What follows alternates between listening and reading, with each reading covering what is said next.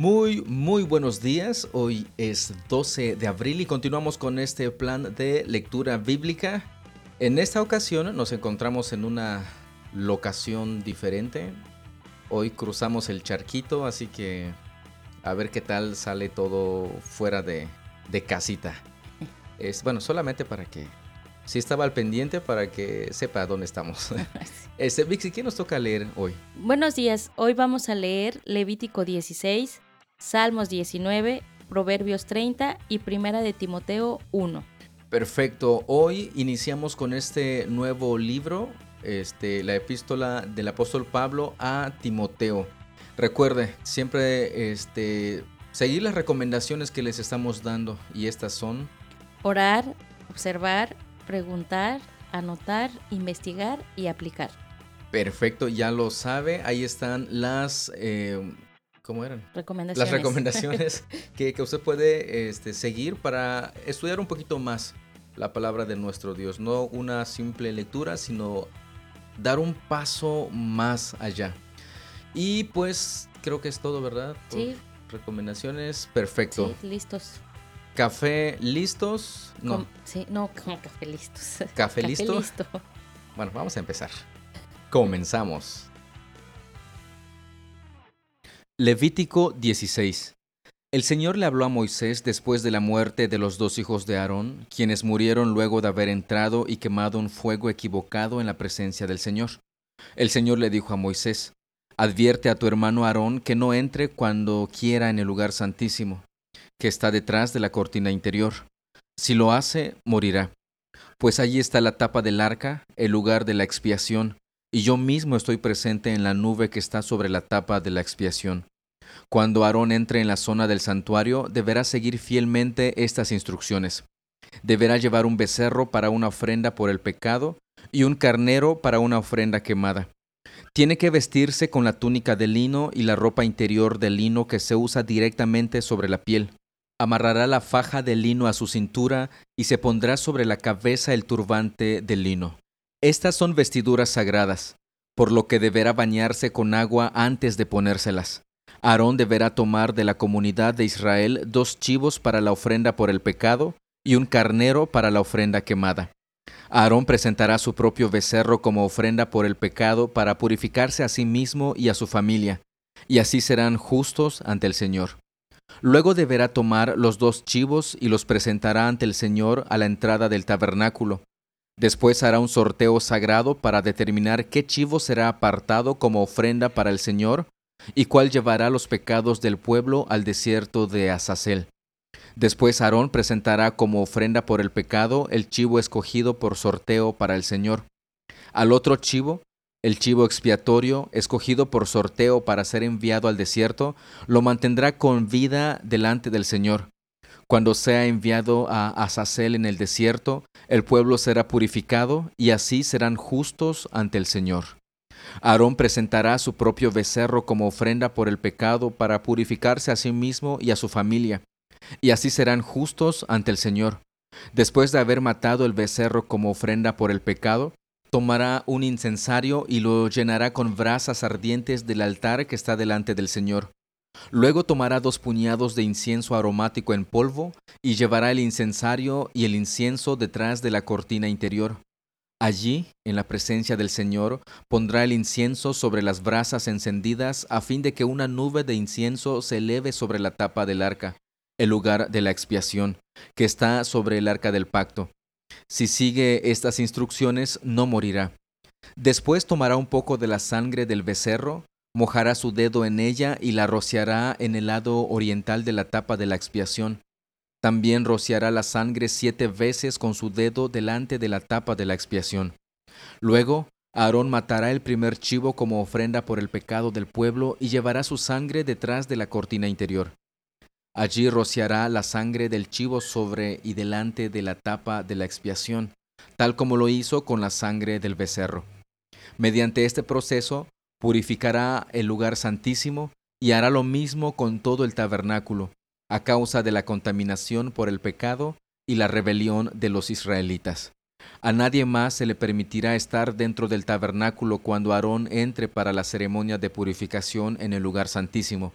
Nadie podrá entrar hasta que él salga, después de haberse purificado a sí mismo, a su familia y a toda la congregación de Israel, haciéndolos justos ante el Señor. Luego Aarón saldrá para purificar el altar que está delante del Señor.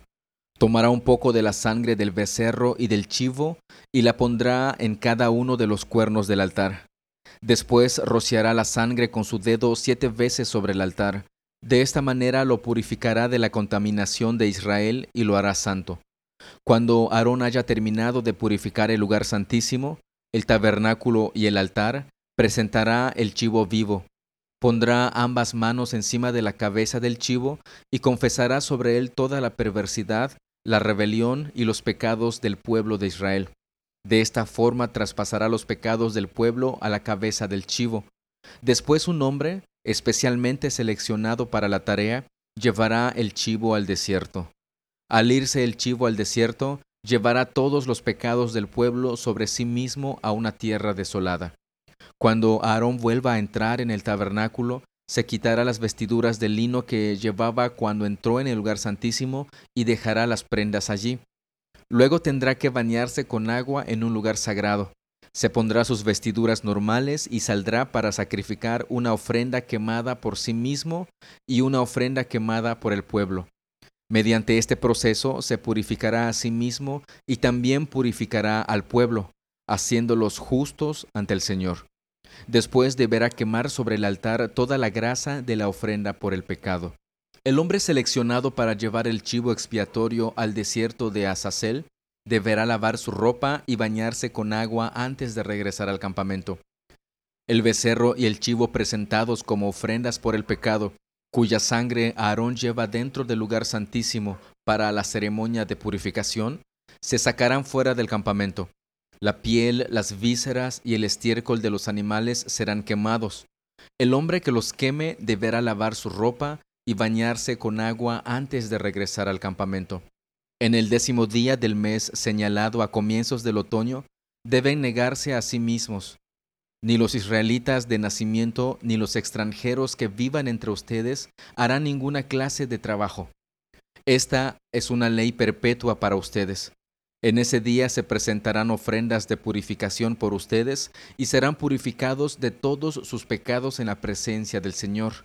Será un día de descanso absoluto en el que se negarán a sí mismos. Esta es una ley perpetua para ustedes.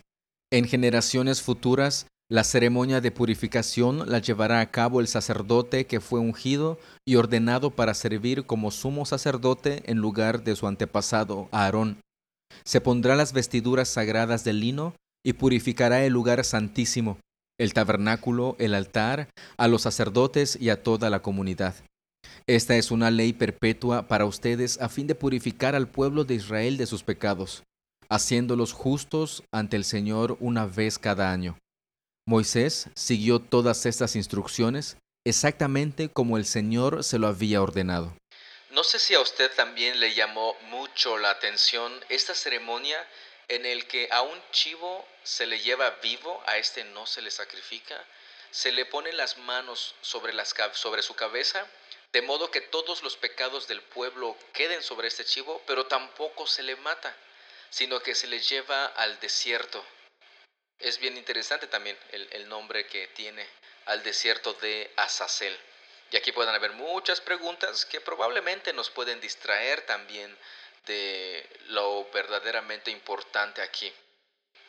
Actualmente nosotros somos perdonados porque alguien llevó nuestros pecados y ese alguien es nuestro Señor Jesucristo. Eso es lo que debemos de tener siempre en cuenta.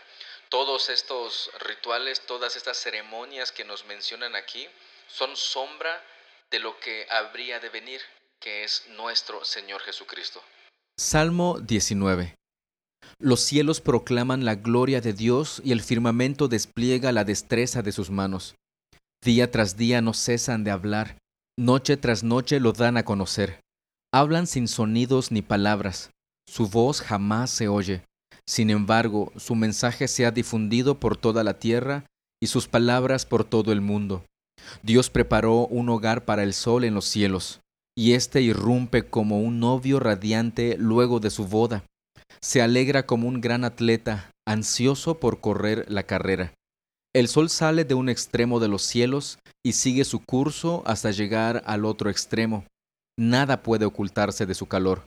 Las enseñanzas del Señor son perfectas, reavivan el alma. Los decretos del Señor son confiables, hacen sabios al sencillo. Los mandamientos del Señor son rectos, traen alegría al corazón. Los mandatos del Señor son claros, dan buena percepción para vivir. La reverencia al Señor es pura, permanece para siempre. Las leyes del Señor son verdaderas, cada una de ellas es imparcial. Son más deseables que el oro, incluso que el oro más puro. Son más dulces que la miel, incluso que la miel que gotea del panal. Sirven de advertencia para tu siervo, una gran recompensa para quienes las obedecen. ¿Cómo puedo conocer todos los pecados escondidos en mi corazón? Límpiame de estas faltas ocultas. Libra a tu siervo de pecar intencionalmente. No permitas que estos pecados me controlen. Entonces estaré libre de culpa y seré inocente de grandes pecados. Que las palabras de mi boca y la meditación de mi corazón sean de tu agrado, oh Señor, mi roca y mi redentor. Un par de detalles en este salmo. Primero nos dice que pues todos podemos saber que hay un Dios, un Dios glorioso, y esto lo podemos ver a través de toda la creación. En, a partir de los versos 1, 2, 3, 4 nos hablan precisamente de esto, de esta revelación general de nuestro Dios. Pero también a partir del verso 7 nos habla de la revelación especial, la revelación específica, que habla de las enseñanzas del Señor, los decretos del Señor, los mandamientos, etcétera, etcétera. Y eso se está refiriendo nada más y nada menos que a su palabra. Esta palabra que leemos, esta palabra que estudiamos, esta palabra que nos anima y nos exhorta en el verso 12 dice, ¿cómo puedo conocer todos los pecados escondidos en mi corazón? Pues la palabra me lo muestra. De modo que podemos clamar por misericordia y pedirle a nuestro Dios también que nos limpie de aquellos pecados que son ocultos a nosotros, que no sabemos o que no nos acordamos. Proverbios 30. Los dichos de Agur, hijo de Jaque, contienen el siguiente mensaje.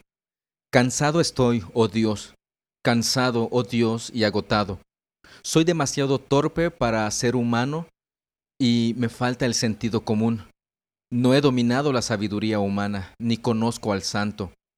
¿Quién sino Dios sube a los cielos y desciende de ellos? ¿Quién retiene el viento en sus puños? ¿Quién envuelve los océanos en su manto? ¿Quién ha creado el mundo entero?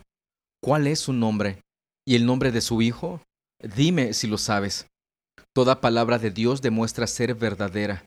Él es un escudo para todos los que buscan su protección. No agregues nada a sus palabras, o podría reprenderte y ponerte al descubierto como un mentiroso.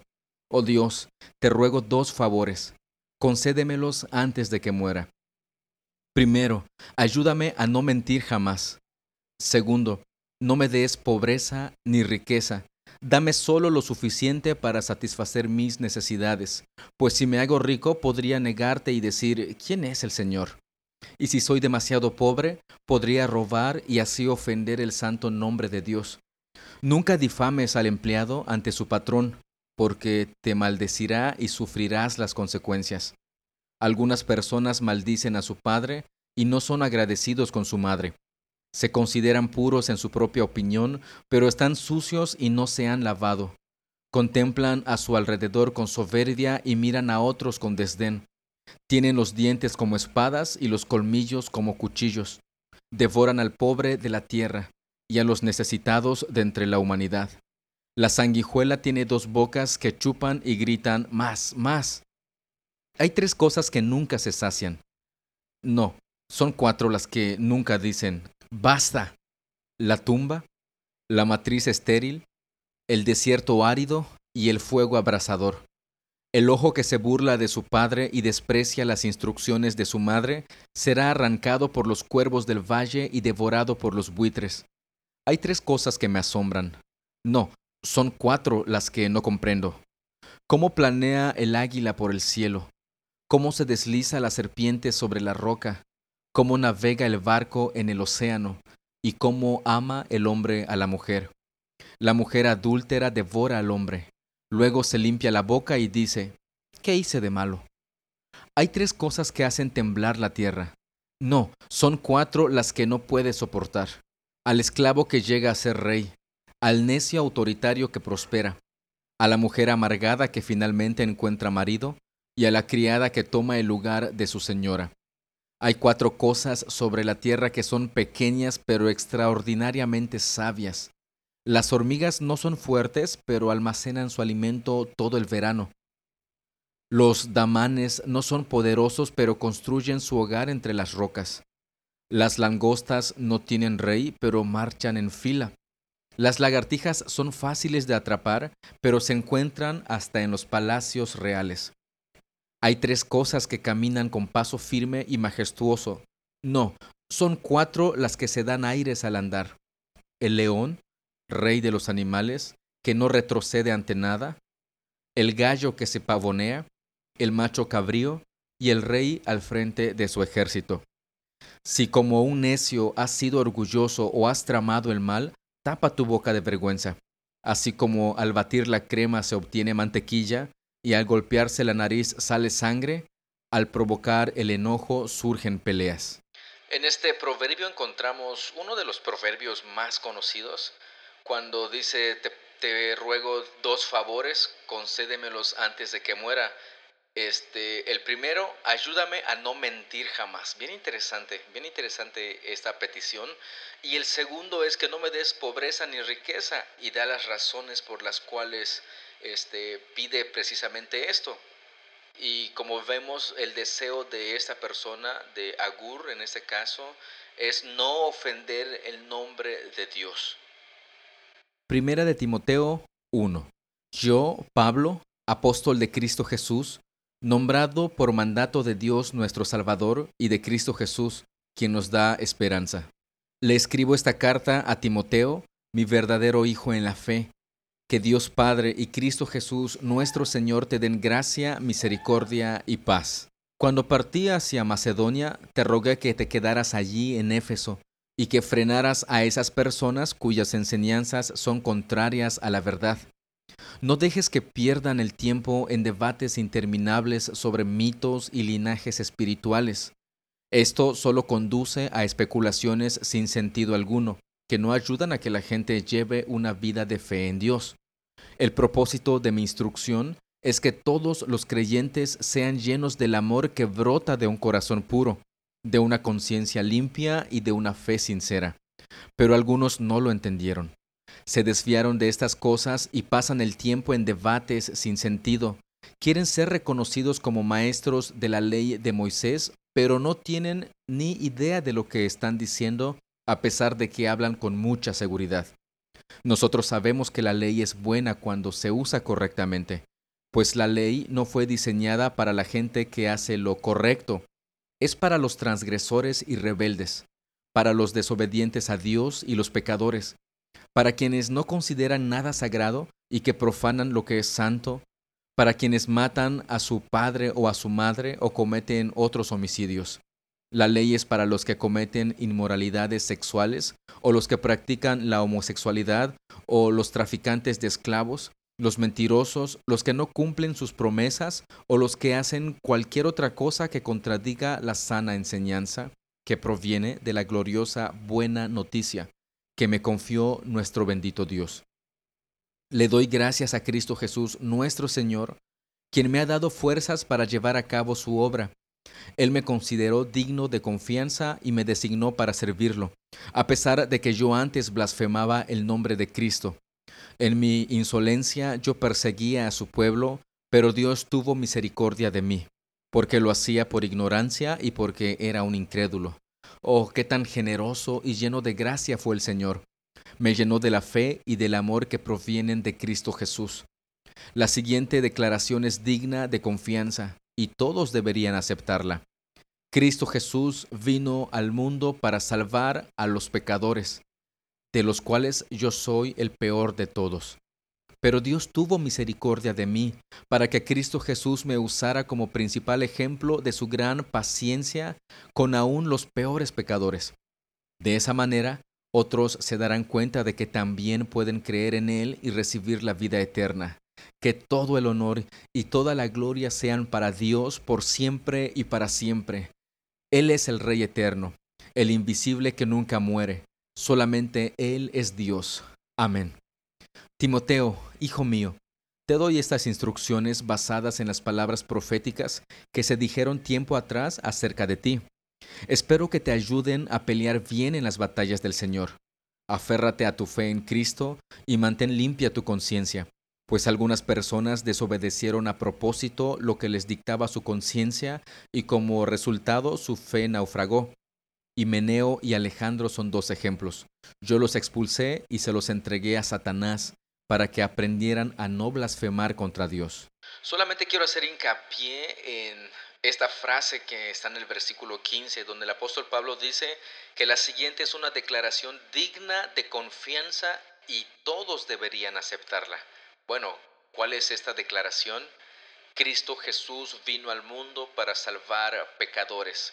Y aquí tenemos bastantes preguntas que podemos hacer para ahondar en esta declaración que prácticamente es una síntesis de lo que es el Evangelio. ¿Qué podemos preguntarnos? ¿Por qué Cristo tuvo que venir? ¿Por qué vino al mundo? ¿Salvarnos de qué? Pecadores, ¿qué es lo que implica o significa ser pecadores? ¿Por qué Cristo lo hizo? ¿Por qué no lo pudo hacer alguien más? Son varias preguntas que podemos hacernos para conocer un poquito más sobre esta declaración que es, como he dicho, una síntesis del Evangelio de la gracia de nuestro Dios.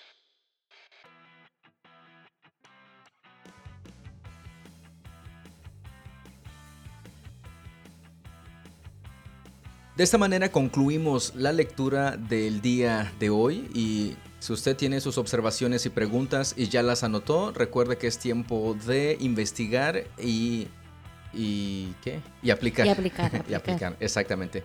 Algo Vixi que se nos esté olvidando no simplemente bueno siempre digo que no pero es un sí verdad exactamente ah, qué barbaridad. eso digo. Este pues sigamos aprendiendo sigamos escuchando y este y cómo se llama y aplicando porque sí también a veces solamente lo escuchamos y ahí se queda no entonces también eso es parte de nuestro crecimiento el el aplicar lo que vamos aprendiendo que sea algo muy mínimo pero es ya un cambio en nuestros corazones también sí siempre sería máximo así sea lo que consideremos poco pero será suficiente si vivimos en función de eso bueno, pues nos despedimos de ustedes. Muchas, muchas gracias por su tiempo. Muchas gracias por su atención. Dios los bendiga y nos escuchamos el día de mañana. Y estoy un poco apurado porque ya llegó Mateo, ¿verdad? Creo que sí. Hay bulla Oí mucho ruido afuera. Sí, vamos a ver a Mateo. Cuídese un montón. Seguimos en contacto. Hasta mañana. Hasta luego.